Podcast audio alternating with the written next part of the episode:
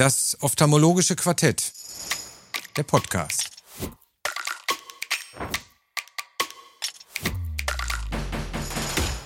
Die Videoversion finden Sie in der Mediathek auf ifox.com. Diese Sendung wird Ihnen präsentiert mit freundlicher Unterstützung von Carl Zeiss Meditech. Sehr geehrte Damen und Herren, liebe Zuschauer, liebe Kolleginnen, ich darf Sie zu einer neuen Ausgabe des ophthalmologischen Quartetts hier bei iFox begrüßen. Wie auch schon in der ersten Sendung diskutieren wir heute mit renommierten Ärzten und Wissenschaftlern verschiedene Fälle aus dem augenärztlichen Behandlungsalltag. Unsere Runde besteht aus Kollegen, die alle Experten ihres Faches sind. Mit den vorgestellten Fällen wollen wir ihren, ihre Leidenschaft für das Fachgebiet weiter am Lodern halten, ihren Horizont erweitern und interessantes Wissen vermitteln. Das Thema der heutigen Sendung sind diagnostische Verfahren in der Glaukomtherapie. Nachdem wir in der ersten Sendung chirurgische Verfahren beleuchtet haben, setzen wir also heute einen Schritt früher an und beleuchten die Diagnostik. Mein Name ist Carsten Klabe und ich darf Ihnen nun die Teilnehmer unserer heutigen Runde vorstellen. Zum einen Frau Professor Verena Prokosch aus der Universitätsaugenklinik in Köln, Herrn Professor Karl Erb aus der Augenklinik am Wittenbergplatz in Berlin und last but not least Herrn Professor Alireza Meshai aus der Augenklinik Daden in Bonn. Nun wünschen wir Ihnen lehrreiche und gute Unterhaltung und steigen mit dem ersten Fall ein. Um die Präsentation darf ich Frau Pokosch bitten. Ja, vielen Dank für die Einleitung. Ähm, herzlich willkommen alle. Ähm, ich freue mich, einen Fall mit ähm, Ihnen zu diskutieren. Ich habe es mal tituliert Traumatische Begegnung mit einer Walnuss. Um was handelt es sich? Es handelt sich um einen 72-jährigen kaukasischen Patienten, der sich bei mir in der Hochschulambulanz mit einer Druckentgleisung auf 42 mm Hg an seinem linken Augen vorstellte. Das rechte Auge war unauffällig, Druck war gut, er hatte keine Beschwerden. Er hatte nun schon eine ganze Odyssee hinter sich. Vier Wochen lang war er schon behandelt worden, immer wieder unterschiedliche Tropfen. Dann wurde mal Steroide angesetzt, weil jemand ein bisschen Entzündung in der Vorderkammer gesehen hatte. Dann wurden die Steroide mit Verdacht auf Steroidresponse wieder abgesetzt bei dem Kollegen. Und letztendlich war der Druck wieder hochgegangen und er war nun bei mir. Ähm, was hatte er noch? Ähm, kein Glaukom war vorhanden, Familienanamnese war negativ. Das Wort Glaukom kannte er vorher auch gar nicht und wusste auch gar nicht, was ein Augeninnendruck sozusagen ist. Für ihn war das Thema also ganz neu, hatte aber akute Schmerzen und sah natürlich auch verschwommen. Ähm, was stellte sich dann raus? Klinisch, er hatte natürlich ein Hornhautödem. Und man darf dazu noch eins sagen, dass zwei Jahre zuvor hatte er eine Phaco mit HKL komplikationslos implantiert bekommen. Ich will mal kurz zeigen, was wir so gefunden haben. Und beiläufig auf Nachfragen, fragt man nach Trauma, erwähnte er, dass ihm eine Walnuss zwei Wochen vorher aus zwei Meter Höhe auf den Kopf gefallen sei. Er hätte nach oben geschaut und auf einmal plumps wäre sie direkt auf sein Auge gefallen. Ähm, wir haben den natürlich untersucht. Der Sehnerv sah unauffällig aus und es zeigte sich auch ähm, hier mal die OCT-Analyse, die habe ich mitgebracht. Ähm, hatte schon eine gewisse Exkavation, aber die RNFL-Analyse zeigte eigentlich einen komplett unauffälligen Befund eben an diesem linken Auge. Ähm, bei normalen großen Sehnerven. Nervenfaserschicht war eigentlich soweit in Ordnung. Am rechten Auge war der Befund auch komplett unauffällig. Die Vorderkammer war tief. Ähm, die Linse ähm, war, sah erstmal in Loco aus und ähm, er hatte auch kaum Reiz in der Vorderkammer. Keine Endothelpräzipitate, kein PEX, kein Pigment war sichtbar. Es war auch ähm, auch keine Synechierung irgendwie auf den ersten Blick vorhanden. Und ähm, wir hatten dann nur gesehen, dass die Linse ähm, ein, er hatte einen refraktorischen Shift im Vergleich zur Gegenseite. Er war auf eine Emmetropie eingestellt worden, aber ähm, auf einmal hatte er einen Unterschied zwischen beiden Augen sozusagen und die Linse war auch an der Spaltlampe schon direkt hinterm Pupillarsaum vorhanden. Wir haben dann einen, einen Vorderabschluss-OCT auch gemacht und dort sah man ähm, hier mit dem Pfeil gekennzeichnet, dass die Kunstlinse hinter der Iris sozusagen schon fast klebte. Bei tiefer Vorderkammer und offenem Kammerwinkel. Das war jetzt das Schöne daran, was man auch gonioskopisch sah, dass der Kammerwinkel eben weit offen war und man alle Strukturen erkennen konnte. Aber wie gesagt, ähm, die äh, Linse direkt hinter der, hinter der Iris vorhanden. Ähm, wir haben dann eine, mal eine ganz andere Diagnose gestellt, ähm, nämlich die eines ähm, hinteren Pupillarblocks und haben dann entsprechend, um den Durchfluss von vorne nach hinten wieder zu gestalten, eine ähm, Jack-Iridotomie durchgeführt, wie hier gekennzeichnet. Und das hat auch gut geklappt. Und der Druck war am nächsten Tag 9 mm Hg und wir konnten im Verlauf eben auch alle Tropfen absetzen und der Druck ist bis heute, drei Monate später, immer noch im normal guten Bereich. Kein Glaukomschaden vorhanden, auch im OCT-Verlauf. Und der Patient war zufrieden. Genau. Worauf ich hier, warum ich den Fall mitgebracht habe, ähm, A, um zu sagen, dass die Anamnese sehr wichtig ist, auch mal nach Trauma zu fragen oder nach bestimmten auslösenden Medikamenten, dass man nicht jeden Patienten, auch wenn der Kammerwinkel offen ist, als primär chronisches Offenwinkelglaukom ähm, abstuft oder, oder einstuft sozusagen. Und ähm, halt ganz wichtig, dass man den vorderen Augenabschnitt auch wirklich gut befundet und sich nicht immer nur auf die Bildgebung am hinteren Augenabschnitt äh, konzentriert mit ähm, Papillen-OCT, Makula-OCT, Gesichtsfeld und Sehnervbeurteilung und dass wir beim Glaukom auch wirklich auf den vorderen Augenabschnitt machen müssen, achten müssen, weil das hat natürlich Relevanz für die richtige Diagnose und natürlich auch für die Therapie, wie bei diesem Patienten. Und das wollte ich jetzt einfach mal mit Ihnen diskutieren, wie da Ihre Vorangehensweise ist und was Sie auch vielleicht gemacht ein, hätten. Ein äh ungewöhnlicher Fall, ein seltener Fall, der uns aber zeigt, insbesondere nach traumatischen Ereignissen, wichtig, die Anamnese steht an erster Stelle, nach wie vor auch in der Augenheilkunde, äh, dass man dann wirklich auch mal um die Ecke denken sollte. Und äh, was ich ungewöhnlich finde, ist eben dieser ähm, Blockmechanismus, den man ja an sich nicht bei äh, einem pseudophagen Auge so erwarten würde, wenn die Linse sich nicht bewegt. Das OCT war für mich jetzt auch nicht, dass ich gesagt habe, die Linse ist sehr weit nach vorne gekommen, sondern eher äh, das, das Iris-Diaphragma nach hinten verlagert. Ich erinnere mich nur an einen Fall aus meiner eigenen Praxis, der aber mit Synichin einherging, wo es also zu einer Verklebung kam. Das haben Sie nicht beobachtet. Wir haben keine Synichien gesehen. Die Pupille ähm, äh, war auch nicht irgendwie entrundet, aber sie spielte nicht gut. Das muss man schon sagen. Auf Licht, also hat die mhm. Pupille mhm. eben nicht gut gespielt. Das kann natürlich dann wieder verschiedene Gründe haben. Entweder weil der Druck halt gerade bei, ähm, bei über 45 ist, da ist dann der Sphinkter, funktioniert der auch nicht mehr ja. so richtig. Und äh, sie ist nachher auch, wie man jetzt an dem Bild hier auch sieht, ist sie nachher auch wieder ähm, kontrahiert und hat auch wieder eine Miosis gehabt. Also, aber nee, es, es waren jetzt keine Pupillenverziehungen bei dem Patienten vorhanden. Im Sinne nach Vorderkammerentzündung, was dann später halt auch ja. im Sinne Mein, mein erster Ansatz wäre genau. gewesen, wir probieren eine medikamentöse Metriasis. Die ja. ist natürlich limitiert, wenn Sie sehr hohe Druckwerte haben. Das funktioniert nicht. Deswegen denke ich, Ihr Ansatz mit dem mit der Iridotomie, mit dem Jagdlaser, ähm, wirklich ein, ein ungewöhnlicher Fall, seltener Fall. Äh, die erste Walnuss, die einen Glaukomanfall auslöst wahrscheinlich.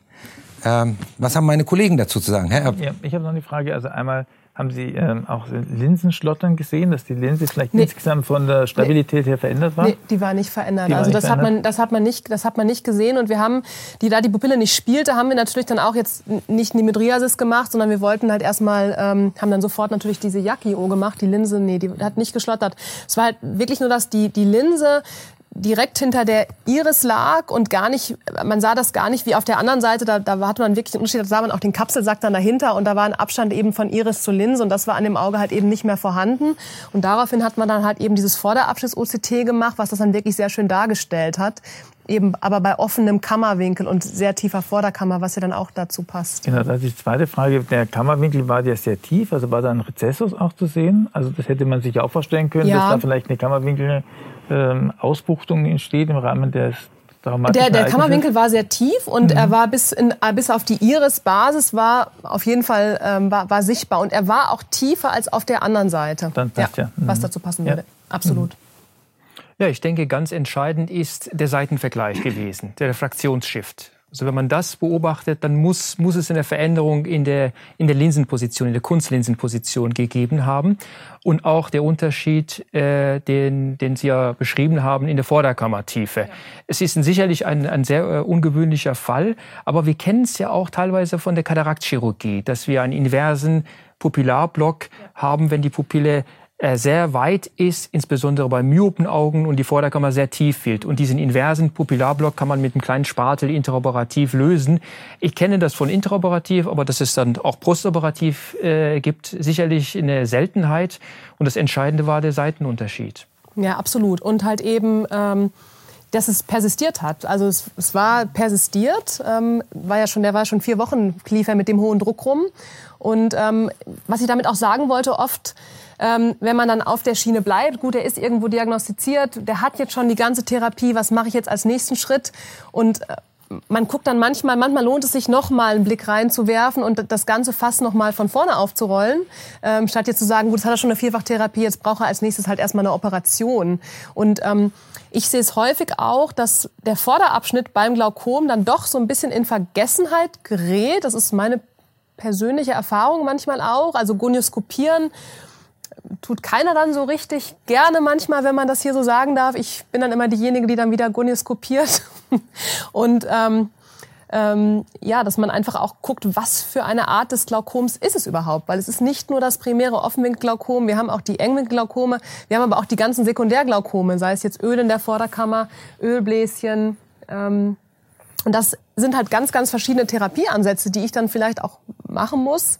Und wenn ich das nicht beachte, dann ja, dann ende ich vielleicht bei einer anderen Therapie, die dann im Endeffekt aber dann trotzdem nicht funktioniert. Aber genau, glaube ich, ja? das zeigt Ihr Fall. Genau. Ähm, wir haben auf der einen Seite, wir haben den hohen Druck und äh, okay, dann können wir sagen, wir behandeln den und das ist das Primat. Aber das, was Sie gemacht haben, einfach nochmal nicht aus Misstrauen zu Ihren vorbehandelnden Kollegen, nein, nein, sondern nein, um Gottes Willen. Äh, ich denke einfach mal diesen Befund neu. Ich interpretiere ihn neu. Ich schaue mir tatsächlich dann dezidiert die Vorderkammer an und dann kommen sie zu einem anderen Ergebnis und das mit einer an sich einfachen Behandlung perfekt behandelt werden kann und therapiert werden kann. Und äh, so wie Sie es beschrieben haben, der Patient ist heute ohne Medikation und ohne die Diagnose eines Glaukoms. Die, ne? Es war ein ja, passagierer also Druckanstieg. Genau. Und äh, gut, ich da, da, darf da an dieser ich, Stelle... Da wollte ich nur ganz kurz was dazu sagen. Ähm, gerade bei solchen traumatischen Ereignissen ist es vielleicht auch wirklich sinnvoll, den langfristig nachzukontrollieren. Ja. Wir wissen, dass ähm, Sekundärglaukome, gerade die traumatischen Sekundärglaukome oft nach zehn Jahren erst kommen. Ja. Ähm, also die Empfehlung ist schon, dass man den so ein bisschen unter Kontrolle hält. Das kann, ich meine, jetzt ist das Problem ja. behoben, aber das kann auch sekundär ja. zu einer Veränderung kommen. Gerade durch den Rezessus ist es zu einer Strukturveränderung gekommen. Mhm. Also da macht es wirklich Sinn, den nachzubeobachten. Mhm. Ja. Ein ganz wichtiger Einwand, also alle traumatischen Veränderungen am Auge, nicht nur was Druckerhöhung betrifft, bedürfen einer lebenslangen Nachkontrolle, die ähm, deren Verlauf ist wirklich nicht wirklich vorhersehbar. Ich darf an dieser Stelle auf meinen Fall überleiten, der nicht so spektakulär ist und vielleicht nur ein Beispiel dafür ist, dass man auch die vorhandenen Befunde tatsächlich einmal akribisch durchsehen sollte und dann die Entscheidung, ob eine Glaukomerkrankung vorliegt, ob ein behandlungsbedürftiger Druckanstieg vorliegt, einfacher fällt. Wir haben einen 60-jährigen äh, Patienten, der seit nunmehr vier Jahren bei uns in der Praxis zu Routinekontrollen ähm, vorstellig wird. Subjektiv hat er keine Beschwerden von der Refraktion. Er ist leicht myop, hat eine erwartungsgemäße leichte Presbyopie mit 60 äh, Jahren, der Visus aber 1,0. Auffällig waren immer schon leichte Augeninnendruckerhöhungen bis maximal 23 Millimeter Hg. Bei einer normalen Pachymetrie von 551 am rechten Auge, 550 am linken Auge. Und äh, die Papille zeigte eine vergrößerte Exkavation, aber wir haben uns immer schwer getan, hier die Diagnose eines Glaukoms zu stellen, beziehungsweise eine Therapie einzuleiten, obwohl auch eine positive Familienamnese bei dem Patienten eigentlich schon richtungsweisend gewesen wäre. Das äh, demonstriere ich Ihnen mal, den Befund zur, zur Erstuntersuchung. Und wenn wir genau hingucken, sehen wir hier schon am, insbesondere am rechten Auge, äh, Herr Michai wird sagen, okay, das ist das erste Gesichtsfeld, das ist eh nicht auswertbar. Äh, auch hier eine hohe Anzahl von Fixationsverlusten. Aber wenn wir uns die leichte Asymmetrie im äh, Papillen-OCT anschauen, ist das schon etwas, worüber wir, äh, denke ich, nachdenken sollten. Dann hab, wurde der Patient nach vier Jahren bei mir vorgestellt zur äh, erneuten Beurteilung. Sollen wir hier eine Therapie einleiten? Das erste, was ich mir angeguckt habe, ist der Verlauf der Gesichtsfelder. Und hier sieht man, wie gesagt, eine leichte Differenz zwischen rechten und linken Auge. Wir sehen auch, dass der Patient mal besser, mal weniger gut mitgemacht hat. Insbesondere wenn wir den blinden Fleck, das fällt schon auf, der hat dann irgendwann mal dezentral vor dem Gesichtsfeld gesessen. Ähm, aber hier eine leichte Differenz zwischen rechten und linken Auge, aber keine wesentliche Progression im Gesichtsfeld. Und das, was wir eigentlich routinemäßig bei uns mit durchführen, ist äh, bei diesen Patienten ein, ein Makula-OCT. Das Einzige, was hier nicht gemacht wurde, ist dann, und hier das Makula-OCT ist eine normale Kontur. Im Befund steht drinne keine intraretinale Flüssigkeit, keine subretinale Flüssigkeit. Gut, kann ich bestätigen. Das ist so. Aber das OCT bietet ja heute viel, viel mehr an, äh, Möglichkeiten. Und dann kann man eben tatsächlich auch den Macula Cube äh, aufrufen und dort eine Ganglienzellanalyse machen. Und dann sieht man, hier schon, dass wir eine erhebliche Differenz in der Ganglienzellanalyse zwischen rechten und linken Auge haben. Und wenn wir uns den Verlauf anschauen, dann sieht man schon, dass wir hier tatsächlich eine Progression haben über die letzten vier Jahre bei einem ähm, relativ guten, bei einem relativ guten Gesichtsfeld. Und das war dann sozusagen der zweite Schritt, nochmal die kritische Bewertung der Gesichtsfelder, die kritische Bewertung des Papillenbefundes. Aber das war das, wo ich dann gesagt habe, in Ordnung, jetzt habe ich dreimal ein Häkchen, das ist ein Glaukom und dieses Glaukom muss behandelt werden. Äh, der Patient stand, wie wir das heute zunehmend äh, sehen, insbesondere in der Praxis einer medikamentösen Therapie, einer Lokaltherapie, relativ kritisch gegenüber. Aber mit den äh, Kenntnissen, die wir aus dem Light Trial haben, wissen wir, die SLT kann in vielen Fällen dort eine gute Behandlungsalternative sein. Und wir haben folglich 2019 bereits eine SLT beidseits durchgeführt und damit sind die Druckwerte zwischen 14 und 16 und wir haben dann keine weitere Progression äh, beobachtet. Was ich damit einfach nur äh, für mich gelernt habe und äh, das auch gerne mit meinen Kollegen in der Praxis diskutiere, nutzt einfach die Möglichkeiten, die ihr habt. Eine, eine OCT-Untersuchung ist heute etwas, was wenig belastend ist für den Patienten und was enorme Informationen bringt und nicht nur die reine Analyse des Sehnervenkopfes, der retinalen Nervenfaserschicht, sondern auch die, die Ganglionzellanalyse, die wir heute zur Verfügung haben, ähm, die uns äh, Zusatzinformationen bringen kann, die die Therapieentscheidung erleichtern. Denn es ist nach wie vor, fällt es mir schwer, dem Patienten zu sagen, Sie haben jetzt eine chronische Erkrankung, die Sie lebenslang kontrollieren müssen. Wir haben es in der letzten Sendung schon diskutiert. Wir haben heute viele therapeutische Optionen, die den Umgang mit dem Glaukom äh, sicherlich einfacher machen, aber es ist eine chronische Erkrankung und ich glaube, diese Botschaft bringt man selten dem Patienten gegenüber. Ähm, Ihre Meinung zu dem Fall, Ihre Meinung zu den Möglichkeiten der Diagnostik? Ja, ähm, wenn man mich fragt, würde ich sagen, naja, Gesichtsfeld, ähm, hätte man die Gesichtsfelder gar nicht gemacht und hätte man sofort auf das OCT draufgeschaut, hätte man die Diagnose relativ früh gehabt. Ich bin ein ganz großer Freund der OCT-Diagnostik und in den letzten Jahren auch immer mehr ein Freund der Ganglienzellanalyse äh, zu Diagnostik und zur Verlaufskontrolle der frühen, aber auch für ganz fortgeschrittenen Glaukomen geworden. Ich denke, das ist ein super Fall, wo man tatsächlich sieht, okay, ähm, man sieht tatsächlich den strukturellen äh, Befund den Ganglienzellverlust und zwar klarer und zwar unabhängiger von Patientencompliance. Ne? Patient, ob er gut drauf ist oder schlecht drauf ist oder früh kommt oder spät kommt. Man bekommt dasselbe OCT-Befund sehr gut zu äh, Diagnostik. Also bin ich ein ganz großer Freund geworden. Vielleicht noch ein Wort zu äh, SLT. Auch das finde ich äh, ähm, mittlerweile so, dass wir es als First Line auf jeden Fall anbieten sollten.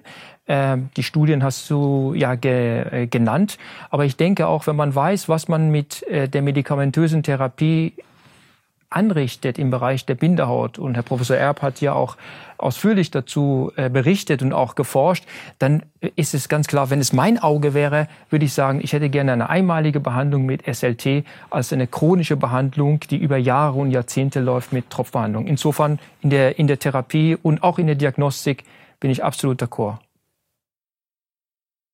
Ja, von meiner Seite aus ist, denke ich mir, die Behandlung sicherlich ein guter Weg. Also ich meine, ich glaube, ganz entscheidend ist, dass man ähm, sowohl chirurgische als auch medikamentöse Therapien primär anbieten muss. Ich glaube, das ist ein ganz wichtiger Aspekt. Das wird ja oft wenig oft gemacht. Dann fängt man gleich mit Therapien an. Da kann ich eigentlich nur zustimmen, dass man einfach mit den lokalen Therapien auch Nebeneffekte kriegt, nicht nur lokaler Art, sondern auch systemischer Art. Insofern ist die, sagen wir mal, Laserbehandlung, wenn die Bedingungen ideal sind, das ist ja nicht immer der Fall, aber wenn sie ideal sind, dann ist das eine gute Option, das denke ich auch. Oder man kann auch die minimalinvasive Glaukomchirurgie verwenden, die sicherlich auch für solche Fälle durchaus eine Möglichkeit ist. Das würde ich jetzt gar nicht mehr ausschließen. Was die Diagnostik betrifft, ja, das werden wir gleich nachher nochmal sehen bei meinem Fall. Wir haben natürlich jetzt hier nur die Weiß-Weiß-Perimetrie gesehen. Es gibt heute ganz andere perimetrische Verfahren, die frühzeitiger Schäden nachweisen können, besser nachweisen können. Das ist jetzt hier nicht erfolgt. Ähm, da hätte man das vielleicht auch schon früher erkennen können. Ich denke, da sind solche frühperimetrischen Verfahren wirklich dafür geeignet. Absolut. Wir haben ja ein, ein großes Armentarium an äh, diagnostischen Verfahren. Aber wie gesagt, hier hätten wir halt 2016 schon einfach aufs OCT schauen müssen. Das hätte genau. an sich schon gereicht. Ja. Und einfach, weil das, das Gerät wirft mir zunächst mal nur den, die Kontur der, der, äh, der Makula aus. Und äh, gut, die Ganglienzellanalyse muss ich separat aktivieren. Äh, und manchmal fehlt dieser letzte Schritt, es zu tun. Und die, die, äh, die, die Information liegt eigentlich vor. Aber richtig, je mehr Informationen wir bekommen, je früher wir sie bekommen, desto früher äh, können wir behandeln. Und äh, auch in Hinblick auf operative Therapie oder auf Lasertherapie, denke ich, ein wichtiger Punkt heute ist die Adherenz. Wir wissen, bei medikamentöser Therapie ist die Adherenz schlichtweg schlecht. Und äh, die, das Einzige ist, nach dem chirurgischen Eingriff, nach der SLT, müssen wir den Patienten motivieren, uns trotzdem regelmäßig zu besuchen. Das ist dann wiederum die Herausforderung, dass der dann nicht sagt, jetzt ist alles für alle Zeiten gut. Herzlichen Dank für die. Ich wollte noch eins, eins dazufügen, genau. Ähm, und zwar, naja, man hätte, also man hätte natürlich schon ähm, das Ganze am Anfang sehen können im Gesichtsfeld. Da waren ja auch Auffälligkeiten, wenn man jetzt dem Gesichtsfeld trauen würde und sagen würde, gut, der Patient hat jetzt mitgemacht, das ist reliabel. Ich, ich weiß, Herr Professor Michal, der ist da ein bisschen er, er, er nickt schon so halb, genau, um ehrlich zu sein. Aber wenn wir mal ganz ehrlich sind, hätte man es schon sehen können, wenn man dem geglaubt hätte. Oft denkt man, na gut, man hat da ein Signifikanzniveau im Zentrum, würde schon passen, entlang ja auch der Richtlinien, wie man diese Gesichtsfelder bewertet. Aber man, man traut dem ja auch nicht so ganz. Das ist die Kehrseite der Medaille. Der Variable, weil man sagt, man hat jetzt halt den Patienten da auch noch und je nachdem, ob das morgens, abends war, das schwankt ja auch und man, man sagt ja auch, dass man mindestens drei Gesichtsfelder gleich bewertet haben muss, um sich sicher zu sein, dass das genau jetzt der Defekt an der Stelle ist. Aber ich denke, was das hier zeigt, wenn man, wie Dr. Klabe sagt, schon direkt die Ganglienzellenanalyse gemacht hätte in dem Fall, wer hätte man gleich eine Strukturfunktionsbeziehung gehabt. Und ich hätte wahrscheinlich auch den Punkt der Gesichtsfelduntersuchung. In dem Moment hätte ich gesagt, aha, da hat er ja wahrscheinlich den Effekt. Und das passt ja noch, korreliert noch genau mit dem inferioren Makulabereich, mit diesem einen ähm, Spot da oberhalb ähm, der, des blinden Fleckes, der halt eben da auch auffällig war. Und was es halt auch noch zeigt, das ist mein letzter Kommentar auch hier vielleicht, ähm, dass beides sinnvoll ist. Zum Beispiel die, die RNFL-Analyse hat ja jetzt gar keine Auffälligkeit gezeigt in dem Fall und dass wir auch nicht immer der RNFL trauen dürfen, sondern vielleicht dann doch noch mal aufs Gesichtsfeld gucken oder ergänzende Diagnostik machen, wenn wir jetzt wirklich den Verdacht haben. Ein sehr guter Einwand. Also wir haben ja auch in dem äh, OCT der Makula gesehen. Das war eine komplett strukturiert, normal strukturierte Makula. Die sieht anders aus bei einem äh, hochmyopen Patienten. Wir wissen bei Patienten mit zusätzlichen retinalen Prozessen, sei es eine epiretinale Gliose, dann haben wir Schwierigkeiten mit und deswegen so viel Informationen wie möglich. Aber in vielen Fällen haben wir die alle da, die uns die äh, Diagnose vereinfachen und damit die Therapie. Ähm, ganz wichtiger Einwand von Ihnen. Ich glaube, Entschuldigung, dass ich noch was sage, die ähm, am rechten Auge war ähm, im OCT, also im normalen RNFL, glaube ich sogar auch eine leichte Auffälligkeit gewesen. Wir haben eine leichte Seitendifferenz eine gehabt, aber keine keine pathologische, ne? genau. keine keine was auch schon so ein bisschen so ein ja ja keine ist, ne? pathologische ne? Abweichung. Jetzt der Patient ist myop, wir haben eine leichte Veränderung des Sehnervens äh, was mir dann manchmal die Beurteilung schwierig macht. Also äh, und und in diesen Grenzfällen denke ich, ist es ganz ganz wichtig, alle Informationen inklusive dem vorderen Augenabschnitt zu nutzen, um die Diagnose zu erhärten oder auszuschließen. An dieser Stelle freue ich mich auf den äh, Fall von Herrn Professor Erb. Ja, ich möchte einen Fall vorstellen, äh, und zwar geht es um eine, Dankeschön, um eine 72-jährige schlanke Patientin, die ähm, eigentlich zur Routineuntersuchung beim Augenarzt ist. Sie ist seit zwei Jahren dort in Betreuung. Ähm, sie hat einen Visus von 0,8 auf beiden Augen, ist leicht presbyop mit plus 1. Ähm, bei ihr ist aufgefallen, dass sie eine auffällige Papille hat. Und zwar die CD rechts war 0,7, links 0,6 bei normal großer Papille. Wichtig ist, dass man ja immer die Papillengröße hier praktisch mit einbezieht, weil es ja dann auch das Verhältnismaß mitgibt. Und äh, die Druckwerte, die gemessen worden sind, lagen immer im Normbereich, lagen so im Groben zwischen 13 und 17 Millimeter Hg, also praktisch völlig in Ordnung. Die Parimetrie zeigte eine leicht ähm, verdünnte Hornhaut. Der Korrekturfaktor war ähm, 1 Millimeter Hg, also praktisch nicht groß, ne, groß nennenswert, aber hier ganz auffällig und interessant beim Corvis, wir haben den biomechanischen Glaukomfaktor mitgemessen und äh, der zeigt einen Wert von 0,88. Das ist ein Hinweis, äh, dass die viskoelastischen Eigenschaften der Hornhaut verändert sind und ähm, aus Studien hat sich gezeigt, dass dieser Faktor ein prädiktiver Faktor ist für die Bestimmung eines Normaldruckglaukomes. Also insofern uns ein Hinweis gibt, dass da was nicht ganz in Ordnung ist. Wir haben entsprechend dann die äh, Perimetrie durchgeführt. Ich gehe jetzt mal vielleicht auch nochmal auf das Bild ein. Und zwar da möchte ich das nochmal ganz kurz zeigen. Ähm, da ist, sieht man links nochmal diesen Befund von dem Corvis. Ähm, hier sieht man eben diesen biomechanischen Glaukomfaktor 0,88. Man sieht es an der Grafik. Die erleichtert einen so ein bisschen das Ablesen, was da normal ist, was nicht normal ist. Also 0,88 ist schon hochpathologischer Befund. Was sagt der eigentlich aus? Das ist ein Faktor, der die viskoelastischen Eigenschaften bestimmt. Und wenn der sehr hoch ist, dann ist die viskoelastische Dämpfung sehr gering. Das heißt, es ist zu Strukturumbauvorgängen gekommen und dadurch ist im Prinzip die Viskoelastizität eingeschränkt. Äh, beim OCT, beim normalen OCT, war das völlig unauffällig. Man sieht es jetzt nicht ganz so gut, aber die retinale Nervenfaserschicht war schon ein bisschen reduziert, so auf 88 Mikrometer. Das heißt also, es ist noch zwar noch normal, aber an unteren Kante. Ähm, wenn man jetzt das Makula-OCT anschaut vom rechten Auge, dann sieht man, dass eine Atrophie vorliegt. Das heißt, die äh, Netzhautschichten sind dort schon etwas dünner als normal, was schon so ein bisschen darauf hinweisen lässt, dass hier irgendeine Störung mit sein kann. Möchte ich das Gesichtsfeld nochmal zeigen. Und zwar erstmal die Weiß-Weiß-Perimetrie. Da sieht man hier die Weiß-Weiß-Perimetrie. Das ist Octopus ähm, äh, 900 Perimeter Befund. Das ist ein G1-Programm. Was man hier sieht, ist ein völlig normales Gesichtsfeld. Die Patientin hatte mehrere Gesichtsfelder, also hatte jetzt keinen Übungseffekt, sondern es ist wirklich ein reliables Gesichtsfeld. Ähm, was man hier sieht, ist, dass es hochnormal ist. Sie liegt also in der BB-Kurve im oberen Bereich. Das heißt, es ist praktisch unauffällig. Ähm, das ist ein ganz wichtiger Befund, äh, weil man äh, von der Patientin hört, dass sie eigentlich ähm, zunehmend Schwierigkeiten hat zu lesen. Sie hat auch Schwierigkeiten abends bei der Dämmerung und würde bei diesen Befunden eigentlich denken, dass das gar nicht so richtig zusammenpasst. Wir haben dann äh, gerade in diesem Fall die äh, Frühperimetrie mitgemacht und was man hier sehr schön sieht, ist in der Mitte des Matrix, das ist die sogenannte Frequenzverdopplungsperimetrie und hier sieht man dass sehr deutliche Defekte im Zentrum vorliegen, die man eigentlich mit der Weiß-Weiß-Perimetrie nicht gesehen hat. Wir haben zusätzlich noch das Pulsar mitlaufen lassen, das ist auch ein äh, flimmerperimetrisches Verfahren, äh, wo im Prinzip die Befunde von dem Matrix äh, bestätigt werden konnten. Das heißt, wir sehen also hier ähm, deutliche tiefe Defekte im Zentrum, die man mit der klassischen Weiß-Weiß-Perimetrie halt nicht sehen können. Ähm, insofern ist es ein ganz wichtiger Befund, weil uns das natürlich den Hinweis gibt, dass hier tatsächlich Veränderungen vorliegen. Und ähm, die Frage ist, ähm, was kann man sonst noch ergänzend machen? Das ist ja schon ein Hinweis, dass hier ein Glaukom vorliegt. Aufgrund der Drucklage äh, würde es zu einem Normaldruckglaukom passen. Im ambulanten Druckprofil lagen die Werte nie über 21. Man kann zusätzlich dann Diagnostik betreiben im Sinne, dass man die äh, retinalen Arterien anschaut, die AVR anschaut, um zu sehen, ob die Arterien eng gestellt sind. Ähm, man kann auch ein 24-Stunden-Blutdruckprofil durchführen. Das haben wir bei dieser Patientin auch durchgeführt. Und das möchte ich auch hier nochmal zeigen.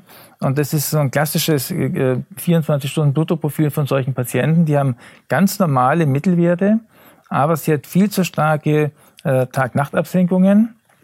Der diastolische Blutdruck liegt unter 50 mm Hg. Das heißt, sie ist also ein hypotoner Patient in der Nacht, was gerade für diese Patienten besonders äh, gefährlich ist, weil die Perfusion damit sich erheblich verschlechtert.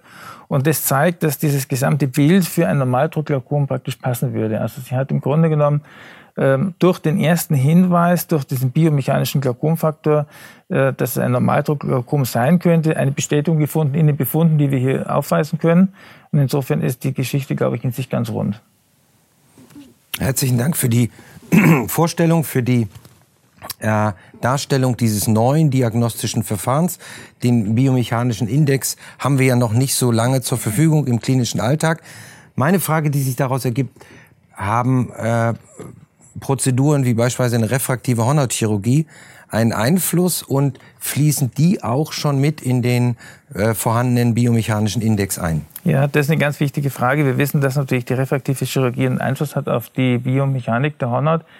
Ähm, jetzt bei diesem biomechanischen Glaukomfaktor wurde das nicht berücksichtigt. Es geht zwar die Hornhautdicke mit ein, die ja dann auch dann durch die refraktive Chirurgie mit beeinflusst worden ist.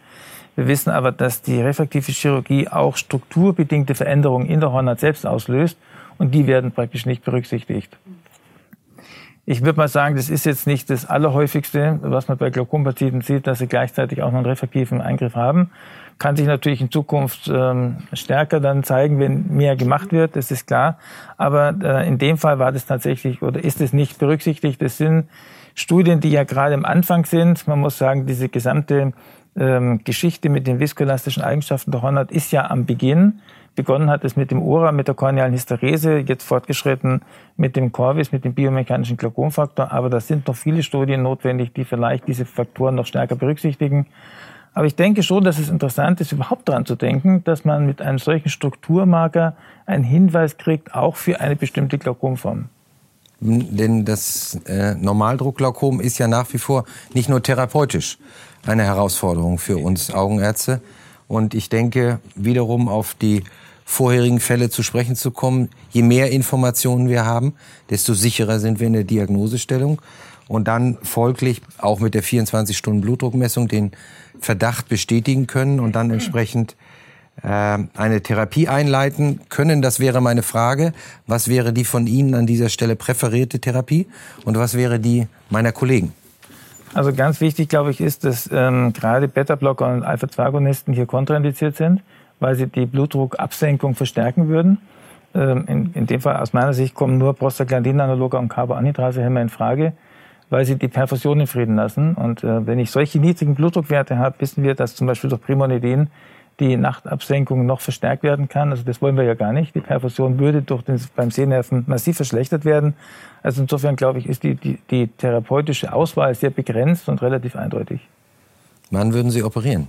Oder wer würde operieren? Und wenn ja, wie? SLT wäre doch eine Option. Auch hier, ähm, was denken Sie? Naja, eine SLT, also erstmal das ist die blaue Augen. Wir wissen, dass die SLT bei blauen Augen nicht so gut wirkt.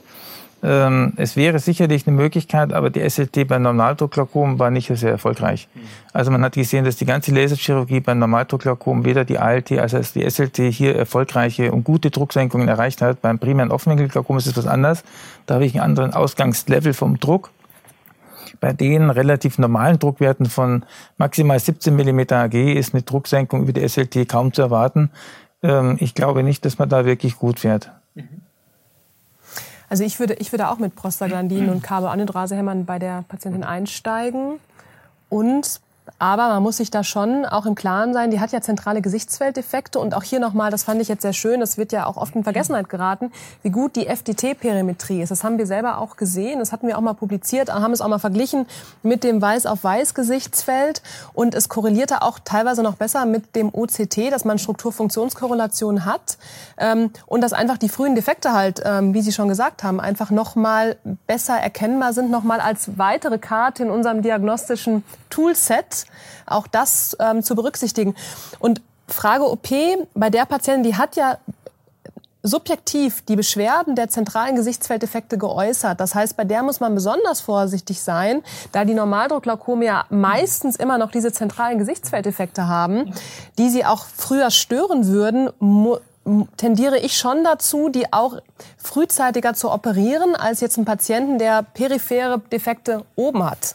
Das stört den Patienten ja in seiner täglichen Leistung nicht. Und ich finde, da nochmal muss man auch wirklich ähm, den Patienten und den, äh, die Lebensqualität des Patienten einfach berücksichtigen und nicht nur nach unseren Werten, nach MD und nach RNFL-Verlust gehen, sondern einfach auch mal gucken, wo ist der Defekt? Ist der zentral? Weil wenn es da weiter fortschreitet, dann, dann wird sie deutlich gehandicapt werden beim Lesen in ihrem weiteren Leben oder auch eben beim Autofahren in ihren täglichen Aktivitäten.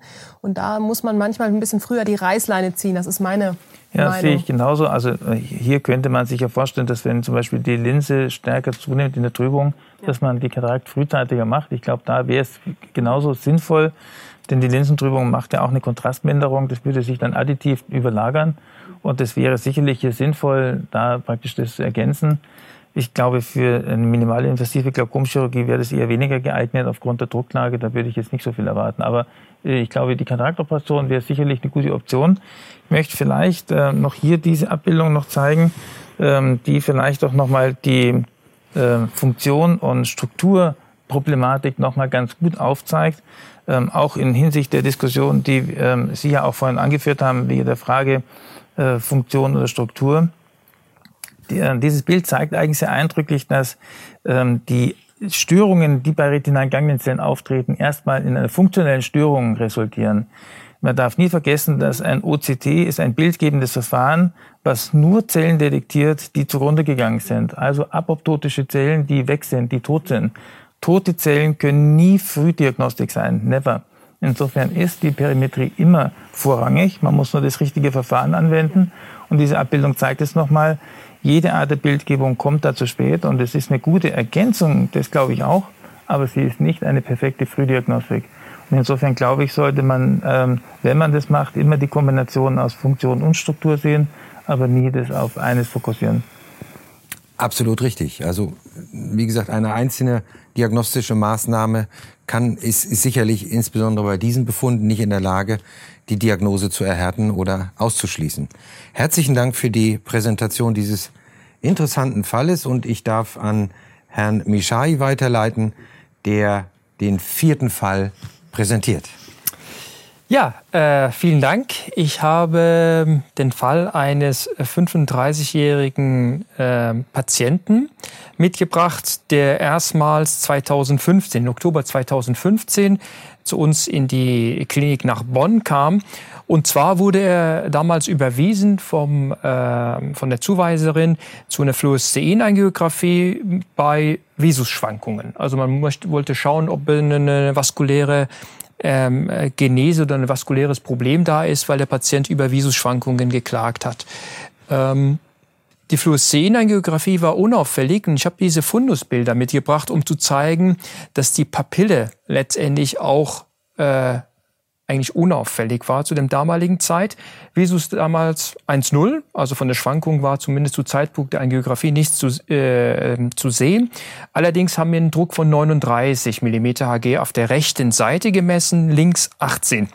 Äh, Kollegen haben daraufhin eine Tensiosenkung mit Dozolamid und Timolol in die Wege geleitet ähm, und den Patienten eine Woche später zur Kontrolle einbestellt. In der Zwischenzeit äh, war der Druck dann bei 27 beziehungsweise dann bei der Verlaufskontrolle 33 mm Hg auf der rechten Seite. Also wir haben einen Befund, wo der Intraokulardruck auf der rechten Seite einseitig erhöht ist. Der Patient kam noch einmal zur Verlaufskontrolle. Der hat noch in der Zwischenzeit noch eine Keratokonjunktivitis epidemica ähm, sich zugezogen und auch Numuli entwickelt, wobei das jetzt für diesen Fall unwichtig ist. Aber um diese, wir haben wegen der Numuli paar Vorderabschnittsbilder äh, gemacht und es ist das rechte Auge. Man sieht, dass eigentlich die Iris zur damaligen Zeit zwar nicht scharf abgebildet ist, aber keine Verziehungen zeigt und auch unauffällig ist. Naja, der Fall dümpelte vor sich so hin. Die Tensiowerte waren nicht gut eingestellt. Wir haben noch eine Weiß auf Weiß Perimetrie gemacht, die natürlich passend zum ähm, passend zum Befund, zum morphologischen Befund auch keinen Defekt nachweisen konnten. Aber wir konnten den Augendruck nicht gut einstellen. Der Patient kam immer wieder zur Kontrolle. Wir hatten dann irgendwann dann die drei beziehungsweise die vierfach lokale Therapie und wir hatten dann noch Tensiospitzen bis 33 mm Hg, die wir dann mit Glaupax abfangen konnten. Und dann war natürlich die Frage, warum ist es denn so? Das ist kein länger bestehender Befund, also es besteht ja kein, kein struktureller Schaden da. Also der Befund kann nicht so lange so hoch gewesen sein, der Intraokulardruck.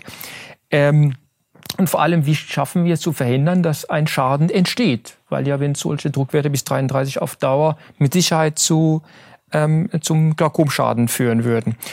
Ähm, ich dachte irgendwann, 2016, also ein Jahr später, ist es vielleicht eine Herpestrabekulitis, die im Hintergrund läuft und der Reizzustand so gering ist, dass wir es eigentlich vielleicht nicht wirklich festgestellt haben. Habe daraufhin auch eine Vorderkammerpunktion gemacht und eine PCR auf ähm, HSV und VZV. Und zu meiner Überraschung waren PCR-Werte negativ. Also wir haben es mit einem Ausschluss einer Diagnose oder mit einer Diagnose, äh, mit einer Verdachtsdiagnose ähm, Herpes trabeculitis, die im Prinzip nicht bestätigt werden könnte. Naja, wir haben, wir waren in der Diagnostik nicht weiter und, und äh, der entscheidende Punkt kam im Prinzip Anfang 2017, wo wir im Seitenvergleich eine Endothel-Mikroskopie durchgeführt haben. Und das brachte tatsächlich auch die Diagnose. Dieses Bildfang 2017 kam äh, die entscheidende Untersuchung, nämlich eine Endothelfotografie im Januar 2017, immerhin anderthalb Jahre nach der Erstvorstellung. Ähm, da sieht man das linke Auge, das gesunde Auge, wo man hexagonale ähm, gut strukturierte ähm, ähm, Endothelzellen sieht und auf der kranken Seite, auf der rechten Seite sieht man, dass die Hexagonalität verloren gegangen ist, dass es ein Hell-Dunkel-Umkehr teilweise stattgefunden hat. Also wenn man sich diese Zelle hier anschaut, da ist es eben nicht äh, das Zellstroma nämlich nicht hell, sondern dunkel eingestellt und das einzelne Zellkerne hyperreflektiv zu sehen waren. Zum Beispiel hier, hier sieht man es ganz gut. Es ist ein typisches Bild für ein ähm, ICE-Syndrom, um etwas genauer zu sein, ein Chandler-Syndrom. Wir haben also tatsächlich dann die Diagnose stellen können, ein einseitiger Befund beim äh, jungen Erwachsenen mit äh, erhöhten Intraokularwerten. Und warum sind wir so spät auf die Diagnose gekommen? Das ist eben typisch für diese Unterform der IC-Syndrome, für das Chandler-Syndrom, dass es kaum Iris-Veränderungen gibt. Das ist ja im Prinzip eine, eine Endotheldystrophie, eine Endotheldegeneration, eine Endothelveränderung, ähm, die auch dazu führt, dass das Endothel im Prinzip proliferiert, auch in den Kammerwinkel hineinwächst und dort auch den Kammerwinkel sekundär verschließt. Also wir haben es mit einem sekundären Offenwinkelglaukom zu tun und wir konnten die Diagnose eben so spät stellen, weil die Iris eben unverändert war. Und das ist beim Gender-Syndrom tatsächlich auch so beschrieben. Also das Typische ist, oder was, was ich Ihnen gerne als Message mitgeben möchte, den Zuschauer vielleicht auch als Message mitgeben möchte, wenn Sie einen jungen Patienten haben mit einseitig erhöhtem Intraokulardruck, mit einseitigem Glaukom, da ruhig an, äh, an die ICE-Syndrome denken. Und da ist es tatsächlich so, dass die Endothelmikroskopie das Entscheidende ist und dann sind eben die Kriterien, die wichtigsten Kriterien für die Diagnose ein Hell-Dunkel-Umkehr. Also das, was in einem Endothelfoto normal hell ist, wird es bei einem, bei der erkrankten Seite dunkel dargestellt und dass die Zellkerne hyperreflektiv dargestellt werden. Falls man noch ein konfokales Mikroskop hat, das steht noch in der Literatur, sieht man noch diese Veränderung noch, noch eindrücklicher. Aber die allerwenigsten von uns haben konfokale Mikroskope äh, stehen. Aber in Endothelmikroskopie steht ja heutzutage Standarddiagnostik zu Katarakt, äh, vor der Kataraktchirurgie zur Verfügung und kann tatsächlich dort weiterhelfen. Ja. Wir haben noch den Verlauf, noch ein OCT-Befund. Das ist von ähm, Juni 2019. Die, der Patient wurde dann operiert und man zeigt, man sieht, dass im Verlauf eben doch kein struktureller Schaden entstanden ist, obwohl äh, der Druck über anderthalb Jahre im Prinzip tendenziell zu hoch war. Und auch die so schön dargestellte Ganglienzellanalyse der Makula zwischen 2016 und 2019 zeigte, dass eben da keine Progression entstanden ist, weil dann die chirurgische Therapie ähm, erfolgreich war.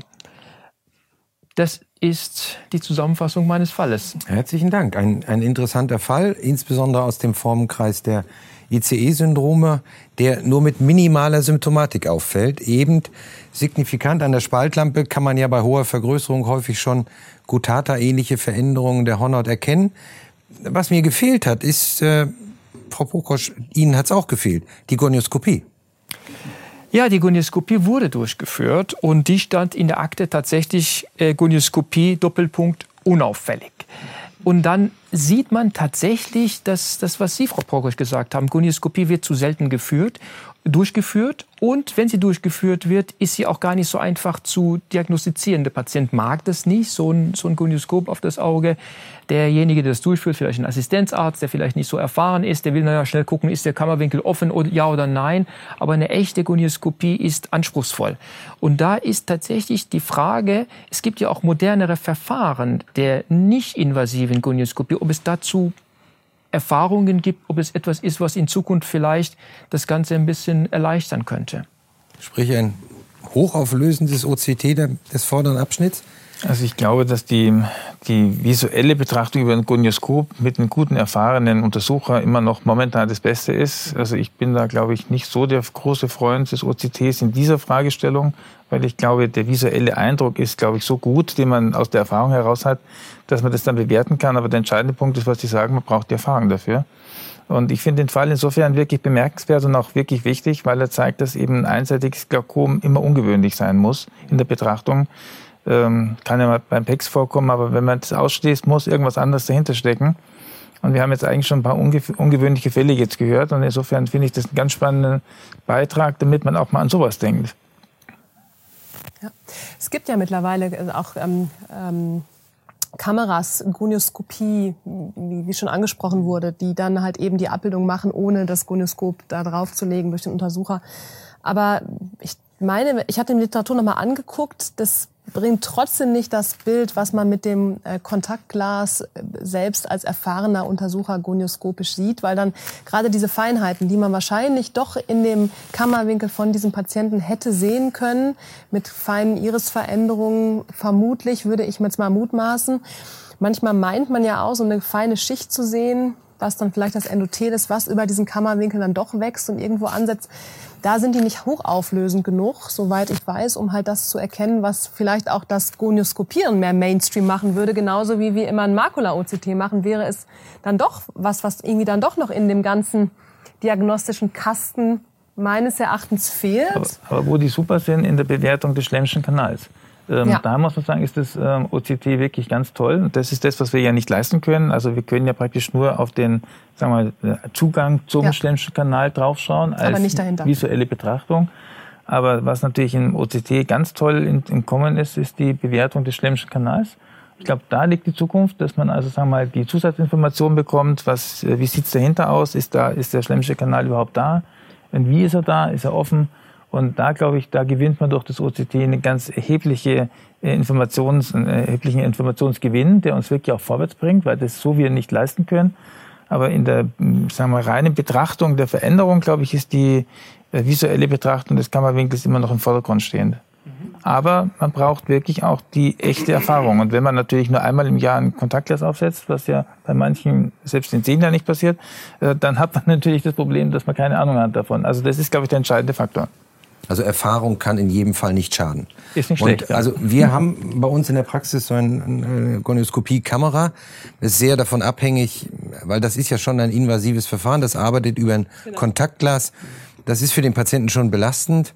Wir haben manchmal ganz hervorragende Aufnahmen, aber selbst bei sehr klaren Aufnahmen, und so habe ich den Befund verstanden, die Veränderungen im Kammerwinkel waren marginal ähm, denke ich auch, dass ein solches Verfahren äh, dort uns nicht weiterhilft und jemand, der erfahren ist in der Gonioskopie, ähm, der auch in der Lage ist, den Druck zu variieren. Auch das spielt ja eine Rolle. Also das, das, das einfach das manuelle Geschick. Ähm, das ersetzt die, die, äh, der, die Maschine heute nicht und äh, deswegen immer wieder der Aufruf. Das Gonioskop ist in der Glaukomdiagnostik sicherlich nicht wegzudenken, auch wenn es für viele Untersucher und für die allermeisten Patienten eine Untersuchung ist, die sie nicht gerne machen.